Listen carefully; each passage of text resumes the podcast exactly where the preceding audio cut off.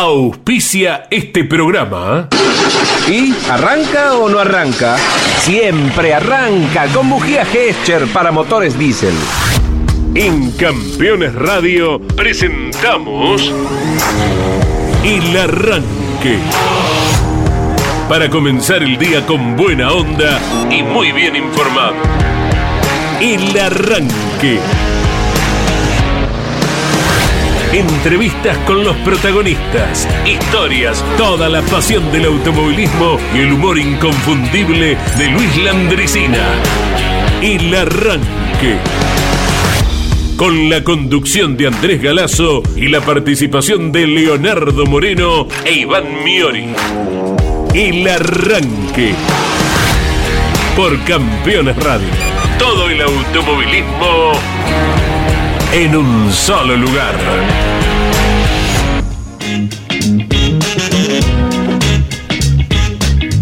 Hola, buenos días para todos. De a poquito se va disipando la niebla que afectó gran parte de la ciudad de Buenos Aires, alrededores y seguramente mucho más, especial la atención en la conducción, como de costumbre, las recomendaciones para ser aún mucho más cautelosos en el tránsito, especialmente en las rutas cuando la visibilidad está reducida. Ya estaremos con todos los datos del tiempo que nos acompañan aquí. Estaremos llegando a los 10 grados en este momento. Se está actualizando. En un segundito estamos con ese tema. Pero lo que actualizamos ya mismo, Iván Miori, buen día, es lo que eh, ya es primera práctica de la Fórmula 1 en una soleada mañana ya tarde en eh, Le Castellet, en el circuito de Paul Ricard en Francia. Buen día, Iván. ¿Cómo te va, Andy? Muy buenos días para todos. Sí, le habíamos pedido a la gente de eh, Liberty Media a ver si nos podían esperar, como Ajá. para tenerlo en vivo en el arranque de 10 a 11. Nos dijeron que por un tema televisivo tenían que ir sí o sí de 9 a 10. Así que bueno, acaba de concluir lo que es el primer entrenamiento, la primera práctica libre de la Fórmula 1 en Francia, en este circuito de Paul Ricard, que tiene. Hay un sector en particular cada vez que es fotografiado o cuando hay un video que parece un laberinto por las decoraciones que tiene, por las distintas variantes, porque eh, tiene mm, eh, diferentes dibujos que van usando según la categoría que se presenta. En este caso la Fórmula 1 este fin de semana. Y ahora están ensayando lo que es la partida. Charles Leclerc con la Ferrari, eh, iniciando de nuevo el viernes arriba, el piloto monegasco, segundo Verstappen y tercero Carlos Sainz. Estos tres con eh, el neumático suave, ya vamos a estar entregando los tiempos correspondientes. Cuarto fue el mejor Mercedes con George Russell. Quinto, Pierre Gasly. Sexto, Sergio Checo Pérez. Séptimo, Lando Norris. Octavo, Alexander Albon. eh, como para ir completando las 10 primeras posiciones. Después de del piloto de Williams lo tenemos a um, Device, que es el que está reemplazando, el que reemplazó, mejor dicho, en esta primera práctica a Lewis Hamilton con el otro Mercedes. Y décimo fue el australiano Daniel Ricciardo. Cerca del mediodía, cuando estemos comenzando la tira con Caito, con Carlos Alberto Legnani, se pondrá en marcha la segunda, como es habitual. Dos entrenamientos el viernes, uno tempranito el sábado antes de clasificar.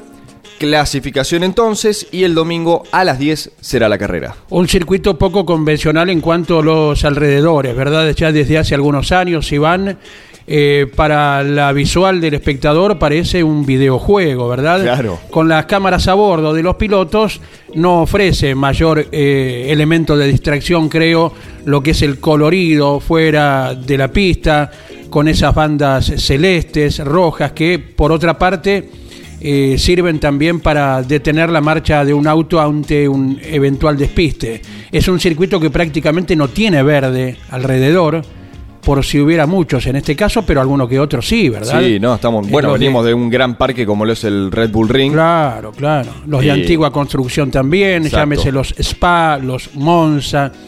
Pero este ha sido reformado, un autódromo que viene del principio de los 80 y que en su momento era considerado en aquella época el más seguro del mundo, ¿verdad? Así y es. que alberga, como lo hizo en su momento alternativamente, Dijon Prenois por un lado, eh, Paul Ricard por otro. Bueno, en este caso estamos hablando de Paul Ricard, que está albergando entonces a la Fórmula 1 y con el primer entrenamiento eh, ya concreto, con solcito pleno y seguramente con una temperatura alta como en el verano europeo se está registrando en muchos sitios eh, del continente en este momento. Y déjame decirte que en el aquellos que practican eh, el juego de Fórmula 1 en la compu, en la PlayStation, eh, esa zona que estabas recién marcando, Andy, la que está precisamente demarcada por esas bandas celestes y rojas, eh, perdón la expresión, pero es un quilombo hacerlo. Y bueno, ¿Y qué? es un, se- un serio inconveniente, ¿eh? sí, sí. Eh, porque uno eh, se, se marea con, con- con esos... te- termina funcionando a modo de, de- de espiral, como sucede en las caricaturas, que el ojo empieza a dar vueltas y vueltas y vueltas. Bueno, Claro. e- esa zona en particular de este trazado francés es eh, difícil, pero bueno, claro, está el alto nivel de los pilotos que por algo están en la Fórmula 1 en la vida real y otros, bueno, lo intentamos en, en los juegos. Para el espectador, estar observando una hora y media de carrera no es lo mejor, me parece, me parece a mí. No sé si uno tiene el ojo demasiado sensible, pero te cansa un poquito todo ese colorinche alrededor. Algo similar a lo que ocurre con el circuito estadounidense de Austin, ¿eh? ¿te acordás? Claro. Es parecido. ¿no? Sí, sí, sí. Austin es, bueno, uno de los tres que va a tener la Fórmula 1 la temporada siguiente.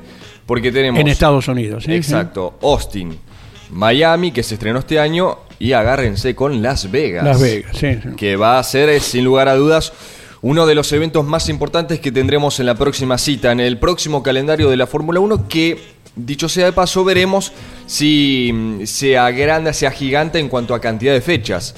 Eh, que es algo que también vienen eh, manejando y evaluando los responsables de Liberty Media, que son los que manejan la categoría máxima ¿no? de- del mundo. sin dejar de atender a lo que Lonchi comentaba los otros días en la tira, eh, con Caíto a las 12, el tema que sigue en vigencia, ¿no? Y la puja entre Mónaco y la Fórmula 1, Claro. los derechos que son exclusivos de Mónaco, eh, de las carreras más tradicionales que puede haber en el calendario. Hablamos de Mónaco, de Monza, de Silverstone, pero Mónaco que atrae a tanta gente que en, en todo el año no ve un auto, pero que por tratarse de, de Monte Carlo acude a la carrera tal vez, eh, figuras de, de otros ámbitos, eh, es todo lo que trasciende semejante acontecimiento como Monte Carlo. Y bueno, veremos de cómo va la marcha de, de este tema, de esta pulseada, y esperemos se pueda confirmar en el calendario, ¿no? Porque más allá de que mucha gente dice, no se pasa nadie, ¿dónde se pasan? Eh, hoy, hoy todas las categorías van tendiendo a que no abunden Es que cada vez las operaciones. Más, más fino, más perfecto, más profesional, más detallista. Pero sí sería un gran batacazo, Andy. Creo que, que, que no esté Mónaco en el calendario de la Fórmula 1 sería un, un golpe también a, a la historia.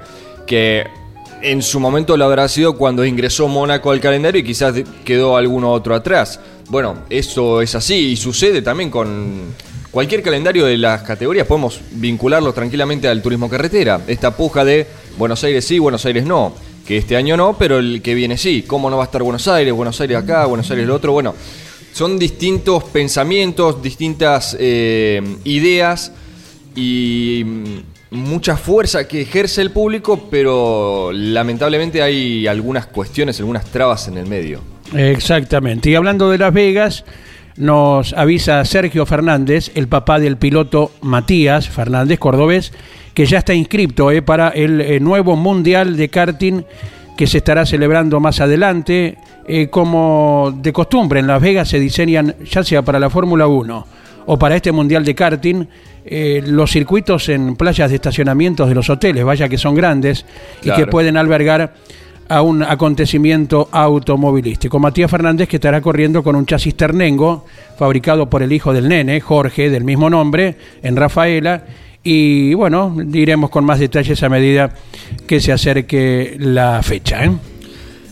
Son las 10 y 10 de la mañana, ya aguardamos su mensaje al 11 44 75 0000. Lo reiteramos por las dudas, a ver si hay algún dormido. 11 44 75 0000. Y como diría nuestro amigo Leo Moreno, 10 grados en este momento en la ciudad autónoma de Buenos Aires. Ya estaremos evaluando, eh, evaluando, no, informando cómo va a estar el tiempo en Rafaela, que es donde se presenta el TC2000 junto al TC2000 Series y la Fórmula Nacional, eh, y también en el Roberto Mouras de La Plata, donde solo, solamente este fin de semana, Mouras y Pista Mouras, ni pickup ni Fórmula 3 Metropolitana. El Leo Moreno que en este momento debe estar eh, como Leonardo DiCaprio en, en la punta del Sí, buque, ¿sí? me parece que sí. Ahí abriendo los brazos. Abriendo los brazos. eh, Cruzando igual hacia no sé, Colonia. no sé, porque dijo que tiene vértigo. ¿Sí? eh, que no le gustan mucho las alturas y estando en la punta del barco, que esta no será el. Titanic, pero bueno, hay cierta altura. Me parece que no, no, no, no lo veo, no lo veo, ¿No? Leo. Bueno, bueno, bueno. Está cruzando el Río de la Plata rumbo a Uruguay. Le deseamos un gran fin de semana de descanso, eh, de los pocos que tiene Leo, que también con su actividad en eh, las categorías zonales, eh, vaya que devora kilómetros en la provincia de Buenos Aires. Acerca del cruce del Río de la Plata en Sí. ferry, también tenemos recuerdos, señor Iván. Ah, ya tenemos la anécdota del y día. porque muchas veces, muchas veces hemos cruzado Bien. rumbo a las carreras, ahí sonaba la, la- la bocina del barco, ¿viste? Se va el tren Sí. No, no, era, era la, la bocina del barco, la, la sirena. Eh, muchas veces hemos cruzado rumbo al Uruguay, ya sea eh, por carreras en Punta del Este, en El Pinar Sí. o en Colonia, donde el automovilismo argentino estuvo actuando en muchas ocasiones. También en otros momentos lo hizo, como la semana pasada, donde viajó Miguel Páez a Rivera, un poquito más abajo y más cerca del límite con Argentina, en Mercedes, ¿verdad? En Soriano, eh, muy cerquita de- del río Uruguay. Pero en los cruces efectuados en barco, una vez se movía en demasía. Y si vos estás arriba, en el Sí. lugar de los pasajeros, el movimiento pendular, digamos, teniendo como eh, la, la base firme del péndulo, la base de- de- del barco a su vez, ¿no? Sí. Lo que más se mueve es arriba, ¿verdad? Claro. Y si- a medida que vos vas bajando, tal vez el movimiento sea menor. Es menor. Y eso lo comprobamos porque arriba nos variábamos sobremanera. Ay, y con Daniel Bosco, ¿qué hicimos? Nos fuimos al, eh, al garage, a la bodega, y abrimos el auto y nos quedamos ahí adentro y ya el movimiento oscilante para un lado y para el otro fue decreciendo y con ello también la sensación de mareo y de posterior peligro, más allá del mareo, que causaba el estar arriba de todo en, en la cubierta. Eso nos pasó una sola vez. Y otra vez una sensación indescriptible, porque volvíamos de una carrera, en esta recuerdo cuál era el motivo, fue allá en 2010, veníamos del callejero de Punta del Este, una carrera de TC 2000 y Fórmula Renault. Esa fue la. ¿Cuándo fue la última de TC2000 en, del otro lado del charco? Ah, y será por ahí. Eh, ¿Será Sí, esa, se, coronó o menos? Pechi- se coronó Pechito campeón. Ah, sí. sí, no creo que esté tan lejos a eso. Claro, debe ser ahí. Eh, y había en Buenos Aires un- existido un temporal terrible, tal tal es así que se suspendieron los partidos de fútbol y todo. Entonces estábamos por salir desde Colonia y ahí sí nos hicimos el DiCaprio, muy lejos, muy lejos de parecerse siquiera, No. pero la ilusión a uno le cabe, ¿no? Y en la punta de, de- del barco veíamos cómo venía despejando con el viento pampero, el viento del oeste, venía despejando el cielo. En Colonia todavía llovía. En Buenos Aires ya había parado de llover, es más, se había despejado el cielo y esto te permitía ver desde Colonia los edificios más altos de Buenos Aires con un cielo limpio, limpio atrás qué linda y el atardecer. Una imagen absolutamente impactante. Y además, ¿sabés qué se veía? El aterrizar de los aviones en Aeroparque Mira. Que si fuera al revés, si Colonia tuviera edificios de las alturas de Buenos Aires, observaríamos nosotros los mismos desde aquí. Porque Colonia, por ejemplo, está más cerca que La Plata. A La Plata tenés 55 kilómetros, a Colonia tenés 40. Nada más. No tenía ese dato. Sí, sí, sí, sí. Es el punto, eh, bueno, mediante el río de la Plata, el punto más cercano. Después, bueno, mediante el río Uruguay cruzás el puente y claro está, ya estás en el Uruguay, ¿no? Después ya Montevideo, lógicamente, está más lejano respecto a la ciudad grande nuestra más cercana. Montevideo está a 220 kilómetros y corresponde a la ciudad de La Plata, Claro. ¿eh? la referencia más cercana de la capital uruguaya con la capital de la provincia de Buenos Aires. Eh, tengo, a raíz de, esto que comentaba Sandy al principio del circuito de Paul Ricard de Francia, donde se presenta la Fórmula 1, ya vamos a dar los tiempos del primer entrenamiento que se adjudicó el monegasco una vez más con la Ferrari Charles Leclerc. Tenemos una consigna. Porque hace poquito hemos compartido en el Instagram de, de campeones, arroba campeonesnet, un video de Esteban Ocon, quien es local eh, este fin de semana en Francia, en la que lo filman a él sosteniendo un, volante, está en una butaca normal, pero no está dentro de, su auto de Fórmula 1, está en una butaca normal, como si fuese una butaca de un simulador, sosteniendo el volante, volante e- en el aire, ¿no? No está conectado a nada. Y él con los ojos cerrados haciendo una vuelta de memoria, en este caso al trazado de Paul Ricard. Eh, y no es que se aceleró y se mm, obvió algunas partes, no, no, hizo todo a la perfección. Primero mostraban una vuelta real, cuánto duraba, minuto aproximadamente, minuto 34, por ahí, minuto 33. Y él, con los ojos cerrados, eh, aproximadamente hacía ese tiempo, como para demostrar que no se estaba obviando ningún, ningún paso. Entonces, ¿de qué va la consigna? Así como Ocon hizo una vuelta de memoria con los ojos cerrados en el trazado de Paul Ricard, ustedes, ¿qué circuito se pueden o se podrían saber y o hacer de memoria Ajá. con los ojos cerrados? Bien, bien, bien. Porque ya hemos recibido algunos comentarios en el Instagram, pero aquí también abrimos la, el juego, ¿no? Al 11 44 75 00 00. Entre todos los que conoces, Andy, Nane también, eh, los chicos que estaban trabajando en la, en la redacción de campeones, de todos los que visitaste, ¿alguno te podés saber de memoria con los ojos cerrados? Todos. ¿Todos? Sí. Si yo te digo Mira, el único que no te pongo la firma es al Juan Manuel Fangio de Rosario. de Rosario, ok. Sí, porque inclusive no lo hemos transitado ni caminando ni fuera de la actividad en auto. Ahí a- al Juan Manuel Fangio de Rosario lo quitamos. Lo sacamos de la lista. ¿El resto? Pero de los demás, olvídate, sí, sí. bueno, sí, sí. bueno, en un ratito más a, a contar cuáles. O capaz El- yo te digo No, alguno. no, el que quieras. O capaz yo te digo alguno Sí. y vos eh, así, eh, eh, eh, pleno vivo, Claro. vamos transitándolo Lo- en un ratito. Lógicamente que no es la misma sensación que tiene un piloto No, profesional claro en cuanto a cuánto tardás desde pasar por los boxes hasta rebajar en la curva 1, pero sí el dibujo, lo que es estrictamente el dibujo, sí. Perfecto. El que quieras. Bueno. Eh, lo de Esteban Ocon, que era poquito antes de salir a la pista, por ejemplo, ¿o ¿se sabe eso? Claro, no, en realidad era. eh, a ese video está montado su audio eh, diciendo: Hola chicos, buenas tardes, eh, vamos a hacer una vuelta en el Paul Ricard. Y él ahí automáticamente cierra los ojos y es como ya lanzado desde la recta principal.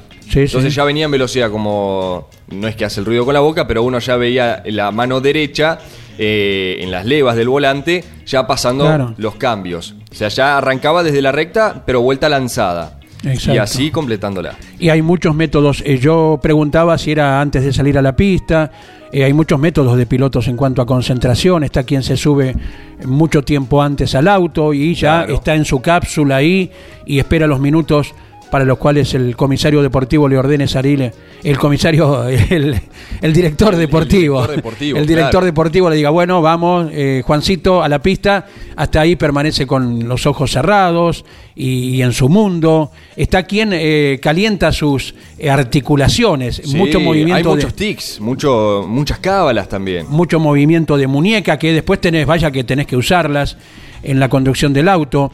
Pechito, por ejemplo, lo hemos comprobado, al menos en la época del eh, WTCC, eh, hace, hace soga, Sí. como si fuera un eh, boxeador. Boxeador, ¿eh? Al mejor estilo box. Hace un rato de soga antes de subir al auto. Claro. Eh, bueno, hay, cada uno tiene su método, ¿no? Y lógicamente que en definitiva debe elegir el, el más efectivo para su físico, para su mente, y de esa manera salir a afrontar eh, cada uno de los compromisos sobre un auto. Bueno, ya saben, ¿eh? al 11 44 75 00 00, ¿qué circuito podrían hacer con los ojos cerrados? Al mejor estilo Esteban Ocon, eh, en, en su caso con el dibujo de Paul Ricard, donde es local este fin de semana con la Fórmula 1. 10 y 20 exacto, aquí en la mañana del arranque por Campeones Radio, llega Divididos con uno de los clásicos del rock nacional quedes.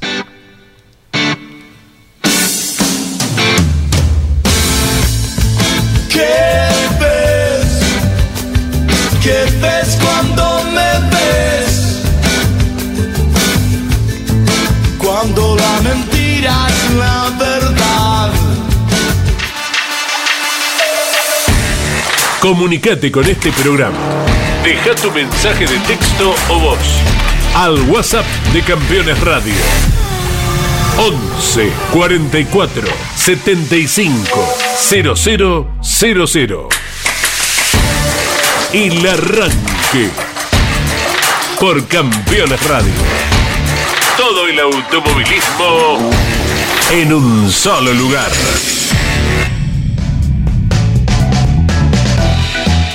Bueno, ya van llegando mensajes, ¿eh? Algunos son más difíciles que otros, o sea que eh, admiramos la capacidad de memoria para saberse tal o cual circuito que ya les voy a decir cuáles. Hay algunos que la hacen fácil, porque hemos preguntado, y de paso reiteramos la consigna, ¿qué circuito podrías hacer con los ojos cerrados? Sin evitar ni saltearte ningún detalle, ninguna curva, ningún cambio. ¿Y por qué digo esto? Porque en las redes sociales de campeones, vayan y lo pueden mirar, eh, Esteban Ocon, piloto francés, que este fin de semana es local en la Fórmula 1, da una vuelta con los ojos cerrados y comenta cómo es la vuelta eh, en el trazado de Paul Ricard. Bueno, queremos saber ustedes, ¿cuál se saben de memoria? Algunos, y vamos ya a mencionar el más elegido, el 12 de Buenos Aires. Es, eh, creo que el que nos sabemos todos y que nos deberíamos saber todos por la cantidad de carreras que hemos visto en el trazado capitalino. Otros la hicieron más fácil. Dijeron el óvalo de Rafael. Ah, muy bien. claro. Y Fenómeno. eso un poquito más sencillo, pero quien te dice que incluso con los ojos cerrados puedes hacer un trompo, te la pegas con el paredón y chao, hay que abortar la vuelta. Y también en un ratito te voy a- poner a prueba, Andy. Te voy a mencionar algún circuito y vos, eh, en, eh, en vivo, obviamente, vos alta, vas mencionando, bueno, se encara esta curva, ahora viene a la derecha o a la izquierda. Claro. Inclusive, ¿sabes lo que podés hacer sin que uno vea? Sí, Eh, podés colocar eh, una cámara a bordo del circuito que vos elijas ok, y lo vas comprobando con la computadora perfecto. a ver si es cierto. ¿no? Bueno, bueno. Nos escribe Agustín desde Neuquén, Neuquén, en relación vamos, a lo que comentábamos antes, ¿no? De que una, una vez con Daniel Bosco nos tuvimos que ir a la bodega para eh, ahuyentar el mareo. Dice, lógicamente, eh, cuanto más alto vas en un barco, más es el, El- movimiento. Claro, Por la eso. Claro, eh, cuanto más distante estás del agua, eh, el movimiento, eh, el trayecto es más grande, más largo, ¿verdad? Bien. Por eso cuando te mandaban al punto más alto del barco, tiene un nombre que no voy a repetir porque en Ah. su momento, en su momento fue utilizado como un insulto y después no, no, yo me, me- yo me quedo con las botas puestas ahí don- donde me indica eh, mi conciencia. En su momento se indicaba, anda como un insulto a ese lugar. Sí. ¿Y por qué? Es el lugar más alto del barco al cual mandaban en su momento, vaya a saber, en las épocas de las expediciones, de la conquista, alguno que se portaba mal, entonces el castigo era mandarlo allí arriba del Claro, palo Mandarlo al puntito para que sufriera eh, las consecuencias. Eh, nos escribe también Hernán de Avellaneda, el hincha de Renault y de Torino. Lo mejor para los pilotos del Toro este fin de semana en el Autódromo Roberto Mouras y para los de Renault en el TC2000 en Rafaela, siempre expectante, aguardando el mejor resultado de ambas marcas. ¿eh? Gracias a Eduardo Perrota también, el comandante, que dice campeones en la Expo Clásica en Verazategui. Sí, señor. Ya está armado el stand para la venta del libro. eh, Reuteman Eterno. Correcto, ahí estamos. Y la gente que acuda a esta exposición, de la cual ya dimos cuenta y reiteramos, se está celebrando desde ayer en el Centro de Actividades Roberto de Vicenzo, que recuerda la figura de uno de los deportistas más grandes de nuestra Argentina, el golfista Roberto de Vicenzo, donde queda calle 148 y 18 en Verazategui, entrada gratuita automóviles y motos clásicas. La exposición que dura hasta el próximo domingo y el horario de 14 a 21. Gerardo de San Martín de los Andes menciona, además del 12 de Buenos Aires, que el que podría ser tranquilamente, inclusive con el salto que tiene la recta, Balcarce. Otro de los circuitos históricos del automovilismo argentino, sin lugar a dudas, tan querido por los TCistas, ¿no? Por la rica historia del, del TC. Así que hasta ahora tenemos el 12 de Buenos Aires y Balcarce. Pero te voy a sumar un tercero que fue una sorpresa, pero claro, el que es local tiene como su circuito bien aprendido. Por ejemplo, yo Centenario lo podría hacer tranquilamente. Claro. Eh, también Toay, ¿por qué no? Pero creo que me sé más el- los secretos del centenario. En el caso de Fede Larrea, que es de Córdoba, dice, buenos días amigos del arranque, sin dudas el que sé de memoria es el circuito largo del Cabalén, Ajá. que lo he hecho con Lonchi ya varias veces en bici. Mira, cierto. Y ahora me cierra porque eh, Fede eh, es un oyente de Fórmula 1, del programa de Lonchi, los lunes a las 17. Y claro, cada vez que Lonchi lo saluda, mi compañero de bici, ahora me cierra porque... Ahí está, claro. Estamos. Lo que es bravo es la trepada en la recta principal. Claro, ¿eh? exactamente. Es una trepada que en bicicleta eh, te la regalo, ¿eh? Cómo hay que hacerla, hay que saber andar, hay que tener estado eh, para llegar al punto más alto de la recta principal y luego desandar los 4.045 metros que tiene el largo de los Carcabalén. ¿eh? Sí, señor. Y agrega Federico también eh, Spa, que a su gusto es el mejor del mundo. Bueno, yo de Spa, sí, de memoria, le, o Rush, después no, no, no, no hay forma de que me lo memorice. Sí, sí, sí. Eh, a lo sumo, quizás eh, mm, Monza. Ajá. Ese sí, más, Claro. más cortito, más porque, sencillo. Porque aparte Monza se ha visto miles de veces. Exactamente. Es uno de los que queda de aquella época, ¿verdad? Sí, señor. Spa también, pero es más fácil Monza. Acordarse o dibujarlo en un papel, ¿no? Bueno, súmense eh, al 11 44 75 0000. ¿Qué circuitos se saben ustedes de memoria? Eh? Con los ojos cerrados. Lo vamos a poner a prueba al señor Andrés Galazo. A ver. Eh, ya tenía uno en mente, que ahora se me fue. O sea, Hay- te- hay- hay- tenía un solo trabajo y ya se me fue. ¿Hay premio o castigo según el resultado? Eh, a lo sumo un aplauso. bueno. Eh, y por, por Nane. y si eh, hace- si hace Marian falta castigo también, ¿eh? y- ok, si bueno. hace falta castigo también, no se ¿Listo? ponemos. Sí. ¿Estamos? Treleu. Ah, hermoso. hermoso. Recta principal Sí.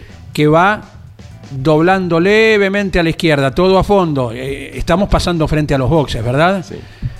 Bien, va virando levemente a la izquierda. Es una recta, más allá del pequeño movimiento de volante. La primera curva es a la derecha, ¿verdad? Ahí deberán bajar, por ejemplo, un TN, que fue la última categoría que corrió, de llegar a sexta y creo que deben doblar ahí en segunda.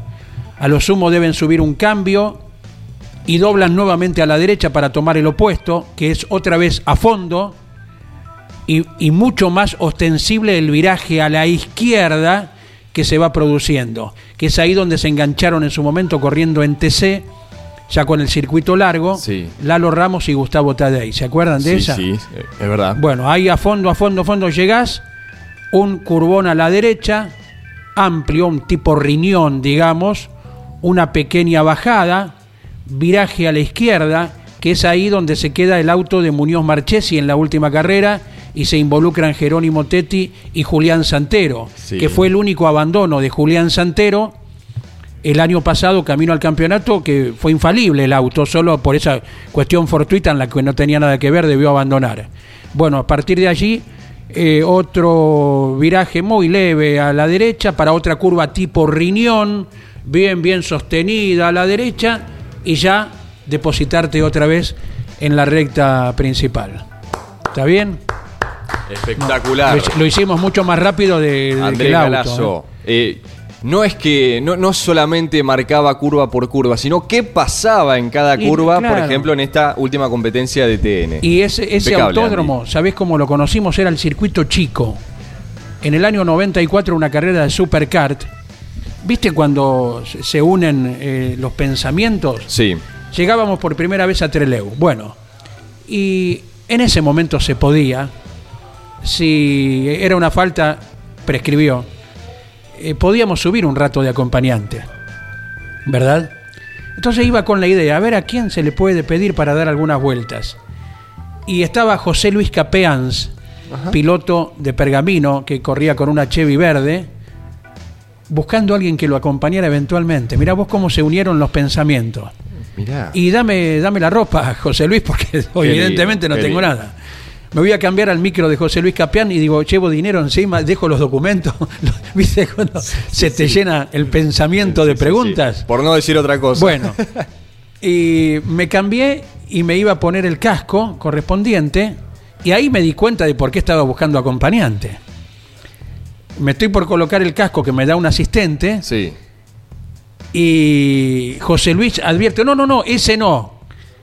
Ese casco no, porque era el que se había dañado, porque el acompañante original se había descompuesto. Ah, no, no, no te lo puedo creer. Sí.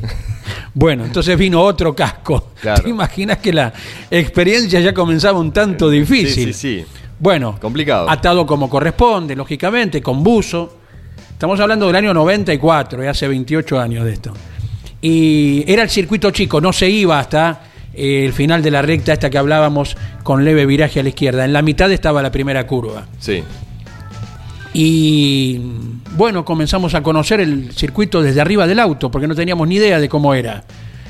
Eh, y el auto que toca abajo y raspa abajo Y comienza a entrar el- la pastilla de freno y el olor a aceite.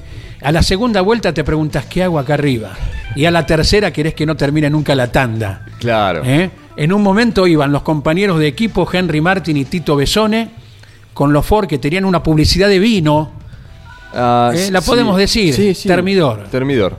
iban cada uno por un costado de la pista y José Luis Capeans buscando la vuelta y le pasamos así a cada uno. Finito. Claro. Eh, ellos iban en, no sé si habían levantado o estaban por abrir y le, le pasamos por el medio. Y el que se nos eh, cruzó delante porque la entrada a boxes en ese momento era medio confusa. Eh, Julio Abeger, Ok. piloto de Arrecifes. También lo vimos muy cerca. Tenía el número 77, mira, te queda eh, la sensación. Y ahí, bueno, una, una decena de vueltas por ahí. Y me acuerdo que el mejor tiempo de esa tanda fue de Tito Besone y habíamos quedado a un segundo 35. O sea que tan lento no se anduvo. Eh, eh, quien va arriba, eh, para quien no es profesional del volante o de acompañante en ese momento, no percibís si estás a 1.35, si empataste el tiempo o si estás a 3 segundos. Sabés que anduviste rápido. Y, y bueno, y los golpes, y, y el, ah, y el paso de cambios, y el ruido a la caja, y vos si aguantará esta caja de cómo le dan clan, clan, los clanes le daban un sonido metálico terrible. Fue una linda experiencia, bueno, el haber conocido ese sin tener idea de cómo era desde arriba de un auto. Qué hermosa, qué, qué- qué linda experiencia. Eh, y todo esto a raíz de la vuelta que habías comentado eh, entre Low, porque lo pusimos a prueba al señor Andrés Galazo. Aguardamos sus mensajes al 11 44 75 0000, tal como hizo, por ejemplo, Luis de Mar del Plata. Eh, buen día, recuerdo que había un Prime que hacía Jorge Recalde sin la asistencia del navegante. Todos sabemos lo difícil que es hacer eso. Evidentemente la tenía muy clara. Y si eh, nunca van a alcanzar los, no adjetivos, elogios directamente para Recalde, un maestro sin lugar a dudas en lo suyo. Claro, y nos lo ha dicho más de una vez Jorge del Bono, que ahí él prescindía de su trabajo de navegante y dejaba en esa región que Recalde manejase como lo hacía en todo el mundo, pero en Mina Clavero de modo especial. ¿no? Hacemos una pausa y en un ratito le volvemos a preguntar, a, a ver, otro circuito para ponerlo a prueba a, a Andy y, y también seguimos con los oyentes. 10 y 39 minutos han pasado de la mañana, seguimos eh, hasta las 11 por Campeones Radio haciendo el arranque y como cada mañana, Luis Landricina. Bueno, eh, hemos cumplido el sueño de salir en una foto en la revista La Chacra, después de tantos años. ¿no? Desde que chico siempre me amenazaban, para la revista La Chacra, sí, para la revista- esta, esta vez se jugó La Chacra, y nos hemos ocupado de cosas que tienen que ver con la ruralia argentina, con el esfuerzo de gente anónima, que trabaja en soledad y en mutismo, porque así es la tarea de campo, y por eso suelen ir a veces los paisanos los boliches a sacarse los silencios de, de 15 días o de 20 días. Y ahí es donde nos nutrimos nosotros para contar historias de ellos, de saber cómo han andado. Así que hemos juntado este, la música, las ocurrencias, eh, las angustias, las ternuras y las alegrías de toda esta gente a la que le debemos el, el 70% de las divisas del país. Gente de campo, salud.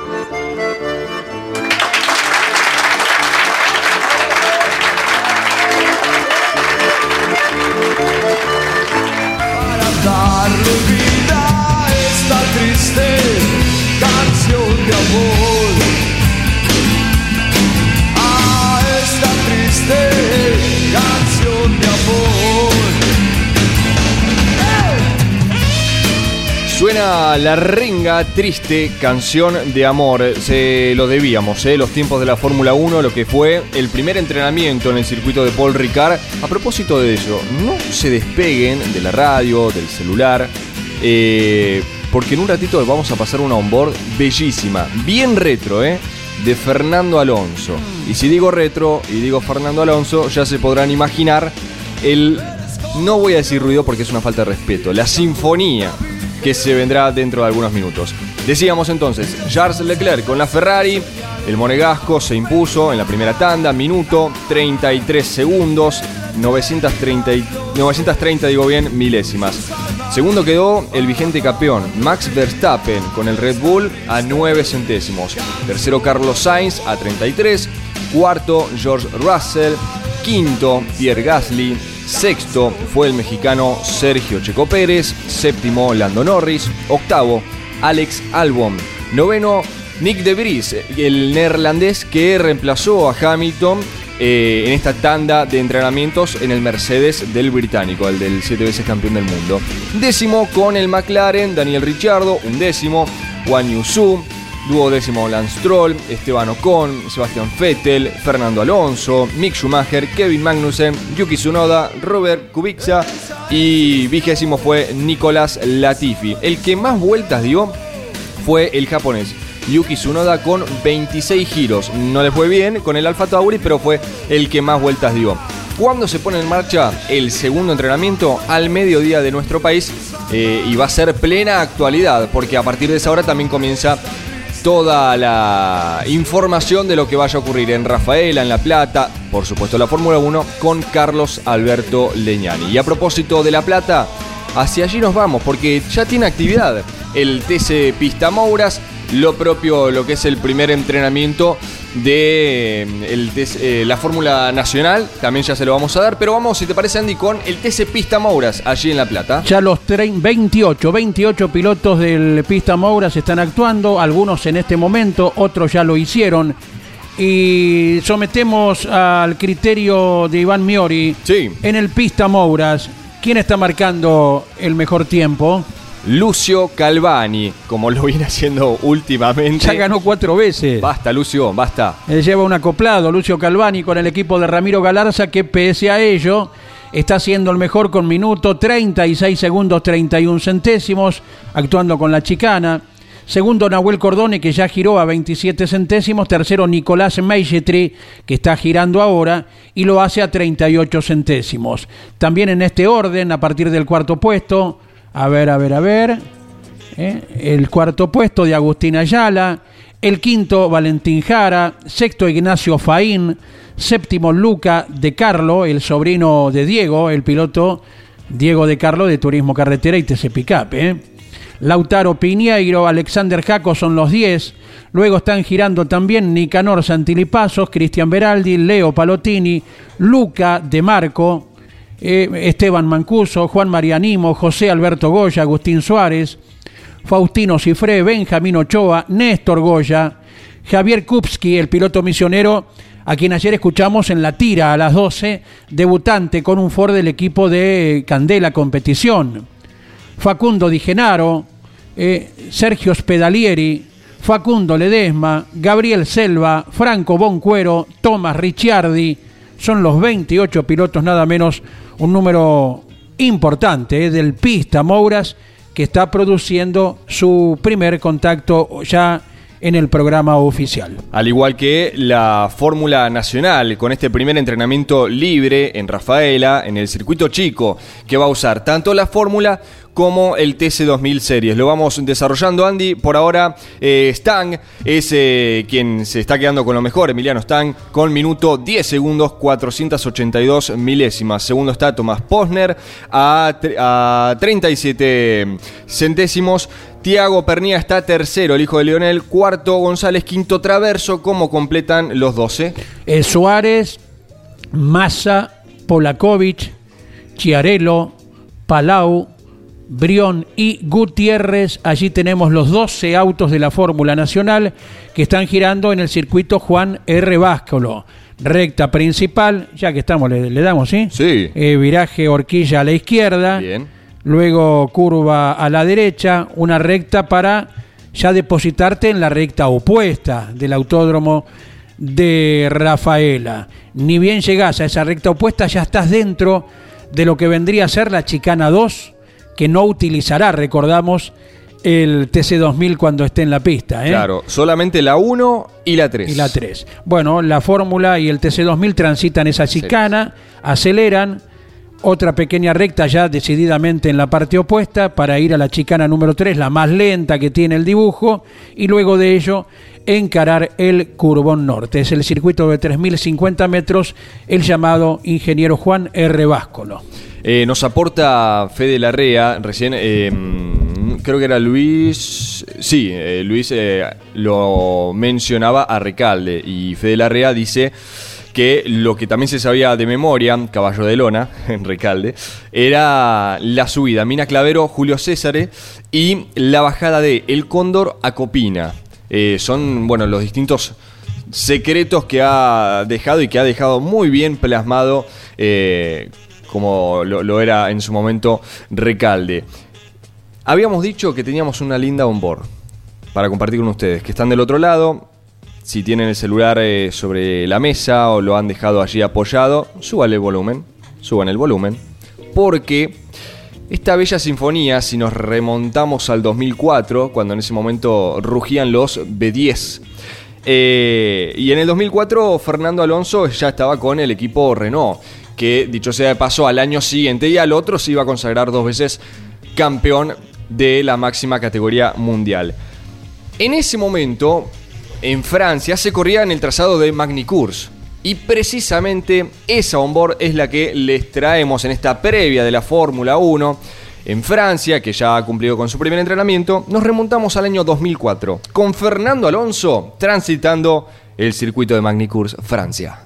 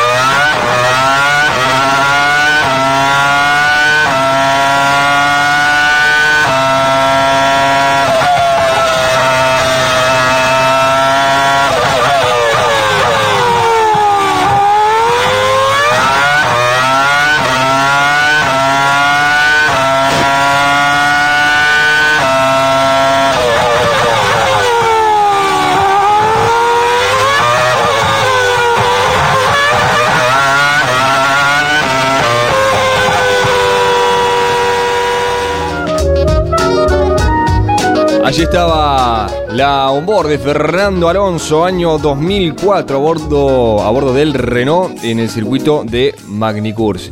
Y uno no se cansa de escuchar ese sonido que, bueno, por razones obvias a lo largo de estas últimas temporadas ya ha cambiado en cuanto a la motorización.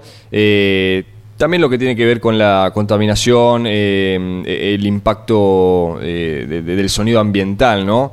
Y todas esas cuestiones que ya sabemos que al fierrero muy bien no le caen, pero también entiende que va por una política de, de, eh, seguridad y, de cuidado, ¿no, Andy? Eh, porque también uno lo aplica, por ejemplo, a cuando en su momento el Super TC2000 tenía los V8, que eran agradables de escuchar, después quizás un montón de cosas se podían cuestionar, pero el auto de carrera que, que haga ruido siempre va a ser atractivo.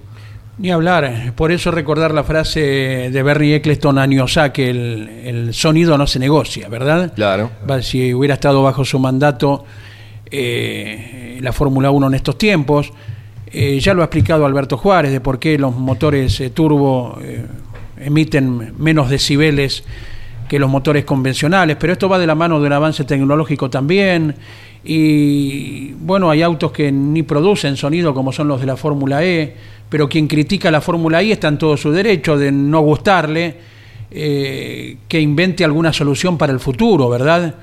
A nivel de alimentación en los motores. El nitrógeno es el que va avanzando, la alimentación eléctrica eh, avanzará mucho más eh, la política de cómo se estarán reciclando las baterías de los autos eléctricos también es un tema a tratar para mirar más allá del horizonte en el avance del mundo. Eh, es un aspecto bastante delicado el cómo será la evolución de los motores en sí, de los motores nafteros en sí, y de qué energías alternativas será la que impere en el futuro una vez que el petróleo se vaya despidiendo. Si bien para esto creemos faltará mucho tiempo, porque cuántas veces escuchamos, no, hay petróleo para 10, 12 años y cada vez se descubre más.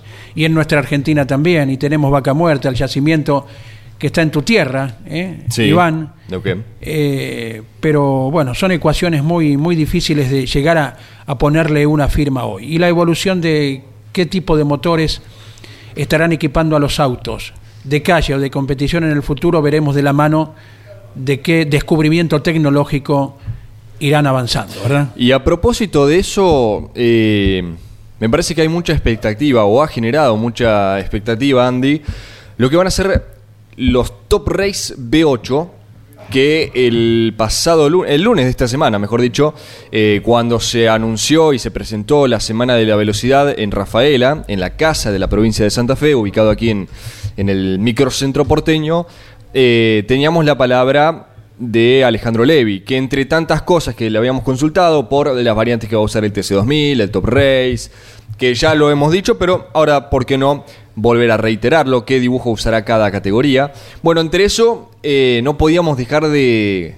de preguntarle qué pasa con los Top Race V8. O sea, cuán cercanas están las pruebas para este mm, nuevo auto que va a ingresar a partir de la temporada que viene dijo que en los próximos 10 días vamos a ver girar este nuevo modelo. O sea, este nuevo auto, este nuevo Top Race, ya con el motor V8, dijo que la prueba en el, en el rodillo eh, quedó impresionado para bien por la potencia que tiene, el ruido que hace y ese es el gran atractivo que está esperando la gente. También ha cambiado, me parece, un poco el diseño de, la carrocería, de los autos en sí, un diseño más agresivo, un alerón un poquito más alto, en fin, distintas cuestiones que están buscando los hermanos Levi, Alejandro y Diego precisamente para con el Top Race y también para el TC2000. Porque en la conferencia de prensa uno prestaba atención y son, a ver, uno lee tantas veces en las redes sociales, y no quiero caer en el comentario de siempre, pero bueno, es medio inevitable.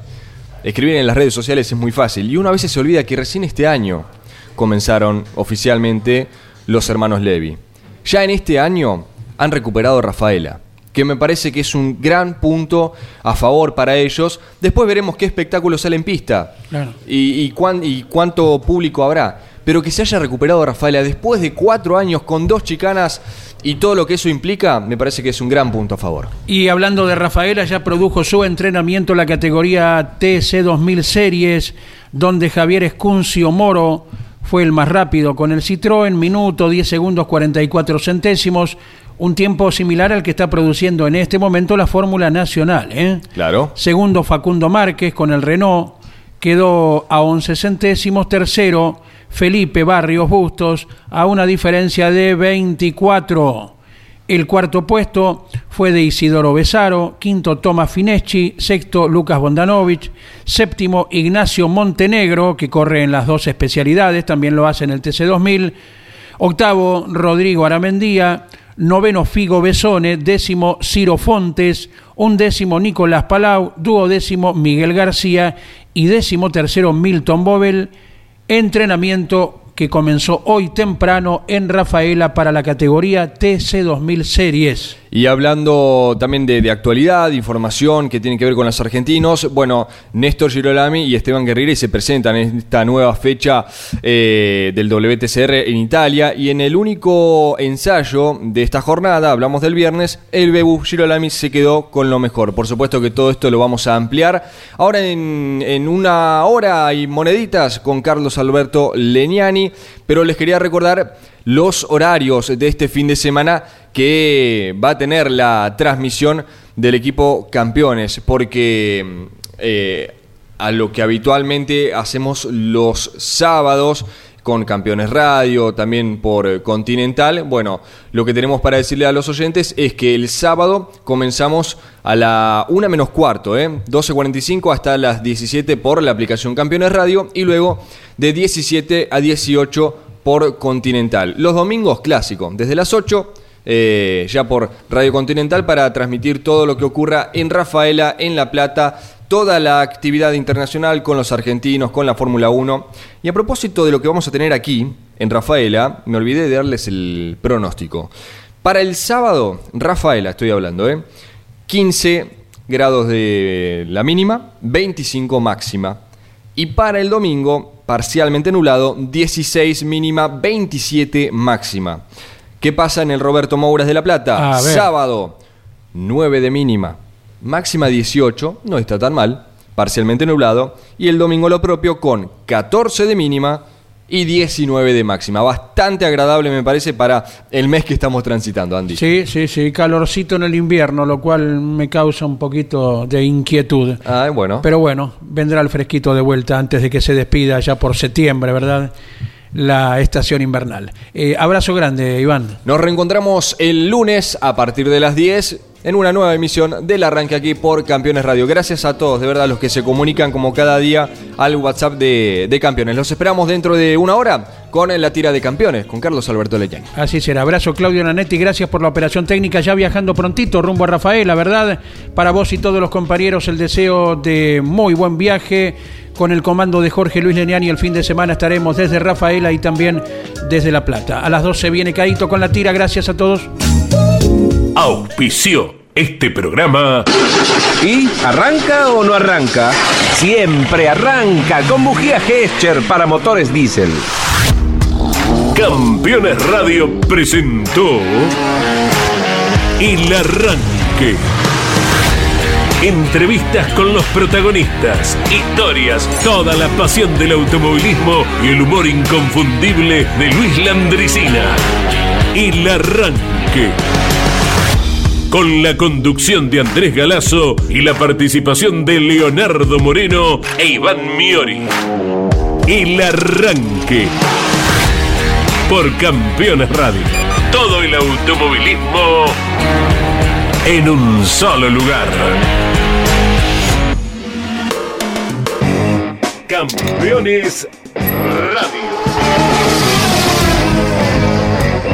Una radio 100% automovilismo.